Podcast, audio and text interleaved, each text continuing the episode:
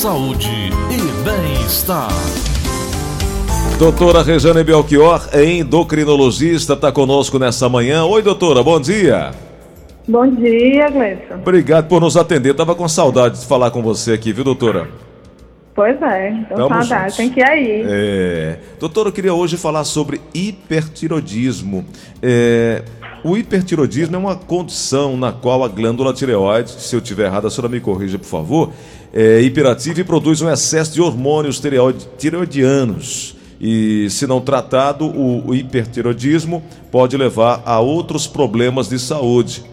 Doutora, essa glândula de tireoide que está localizada ali no pescoço, ela atinge, ela prejudica, ela atrapalha. O que é que pode causar uma pessoa com hipertiroidismo? É, A, a tireoide, algumas pessoas, elas às vezes falam assim, ah, não, eu tenho tireoide, eu tenho tireoide. Na verdade, todo mundo tem tireoide, todo mundo tem uma glândula, igual tem um braço, uma perna, certo?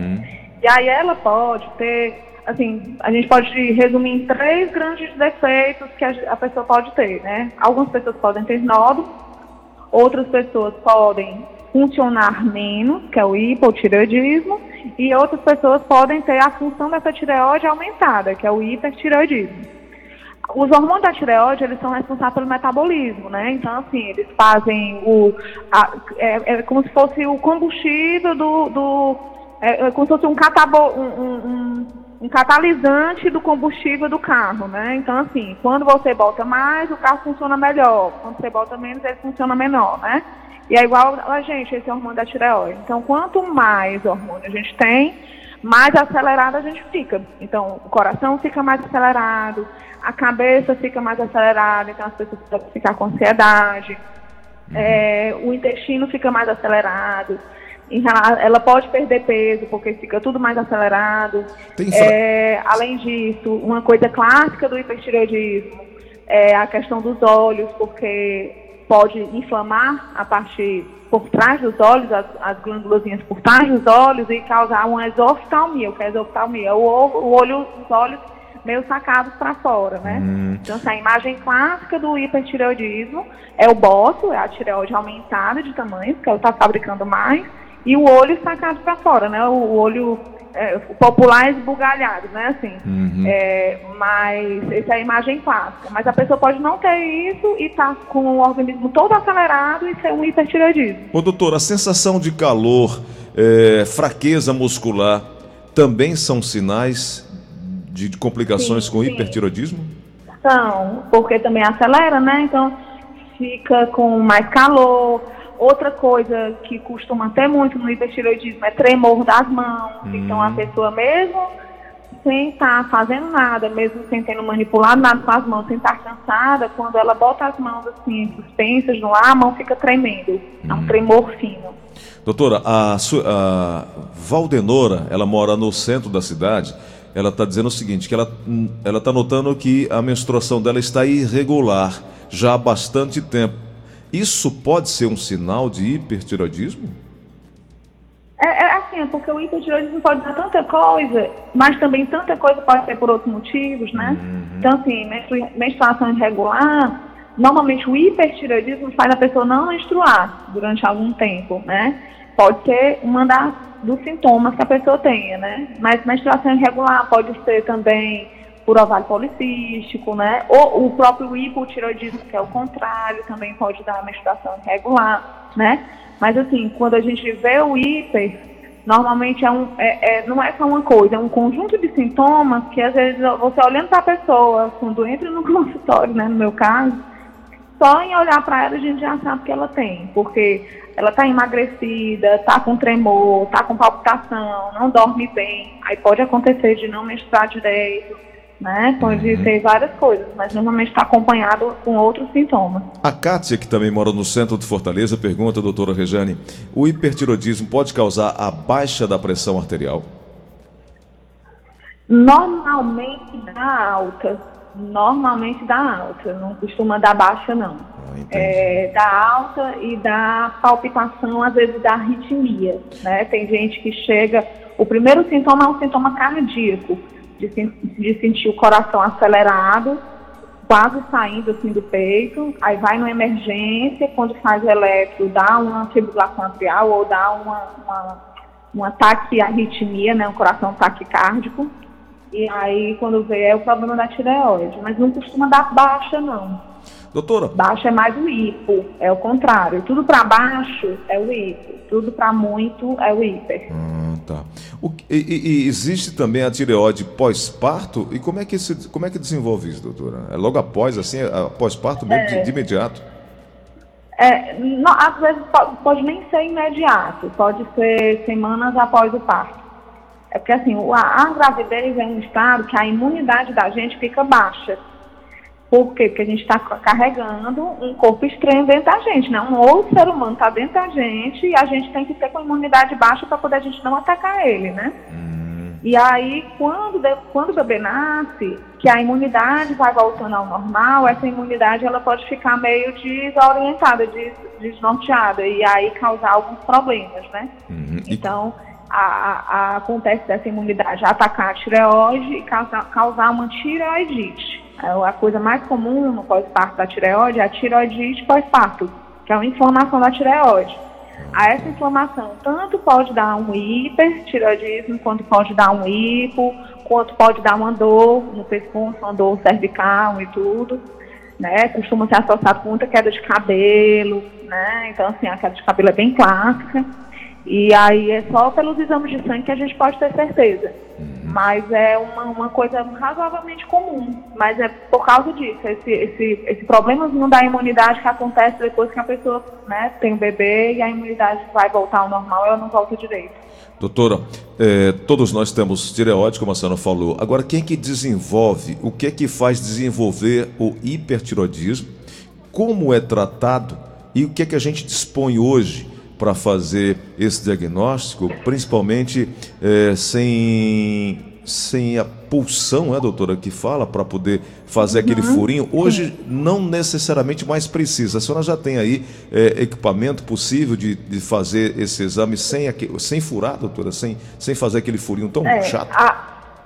É, a, a, punção de tireoide, né, que é a biópsia, que enfia o agulha e tudo, ela é destinada para a gente diagnosticar quando tem nódulo, né? Assim, quando a gente encontra um nódulo, para saber se esse nódulo é benigno, é maligno, a gente faz a punção, certo? Então a indicação de punção é essa, não é uma indicação de saber função.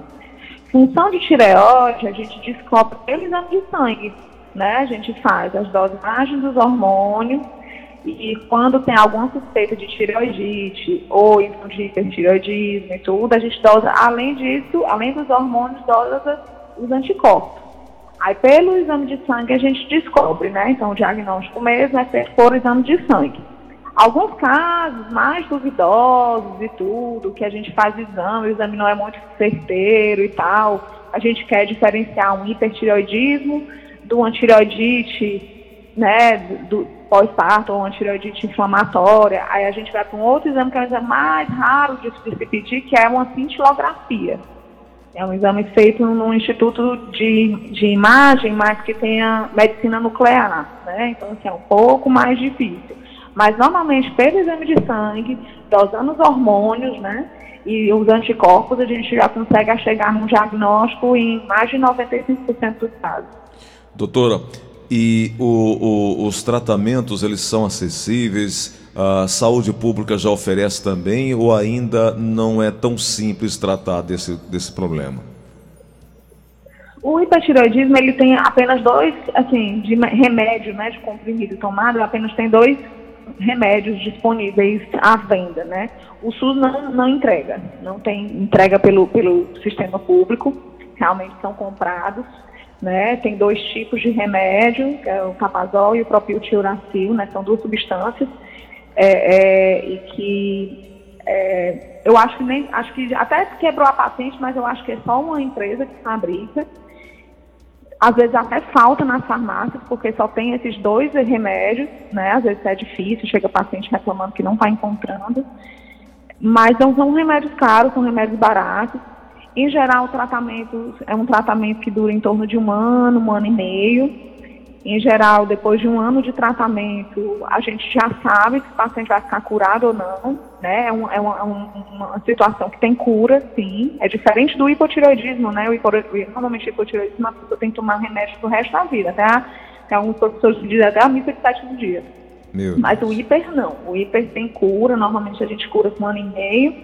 E em alguns casos, depois de um ano de tratamento, quando a pessoa não está curando, a gente já sabe que essa pessoa tem que fazer um segundo, é um, um outro nível de tratamento, que é o iodo.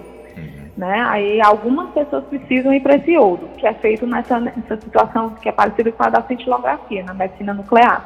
Mas são raras as pessoas que precisam de iodo, em geral com remédio, que é um comprimidozinho que toma todo dia e tudo, que não tem muito efeito colateral, praticamente não tem. Em geral cura. Só algum, alguns pacientes raros que, é que precisam de iodo como tratamento.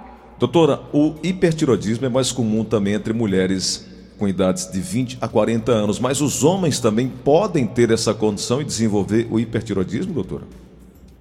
Podem, podem. É mais raro no homem, mas pode. E normalmente, quando é no homem, em geral, não cura só com os comprimidos o homem, é, acho que o, mecanismo hormonal é diferente, enfim, o homem é diferente, né? Uma, apesar de ser ser humano também, mas é bem diferente a, os hormônios e tudo das mulheres. Então, normalmente, quando tem hipertireoidismo em homem, em geral vai para o iodo. Em geral, o tratamento é um pouco mais agressivo e tudo, porque eles não costumam curar tanto. Mas é bem mais raro, né? Uhum. É, em geral, esse também, esse tratamento do iodo, ele é mais feito quando tem um, um bócio, né? O bócio é o aumento da tireoide, é aquele percurso inchado, né? Quando o bócio é bem grande, né? Normalmente quando o bócio é grande também a gente olha e já sabe que os comprimidos eles não vão curar e acaba tendo que ir com o iodo. Doutora, é, um ouvinte pergunta, é, ouvinte com final de telefone 1057, ela está dizendo que não consegue ganhar peso. Há uma justificativa para isso? Há um problema? O que fazer, já que ela quer ganhar peso e não consegue? É, tem que, tem que ser avaliado né, a questão dos hormônios. Né? Um dos problemas de não ganhar peso pode ser realmente o hipertiroidismo.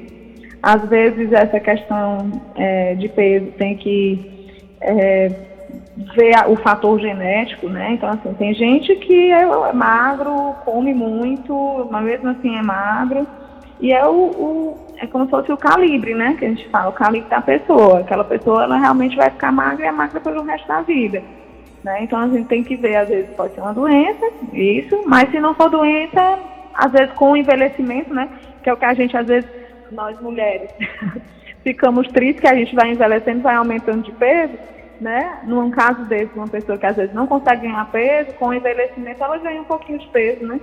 Mas é bom avaliar, sempre é bom avaliar, né? Tem o diabetes, tem o hipertireoidismo, tem às vezes algumas intolerâncias alimentares, né? Algumas doenças desabsortivos intestinais, que o intestino não absorve bem o alimento e faz com que a pessoa não ganhe peso.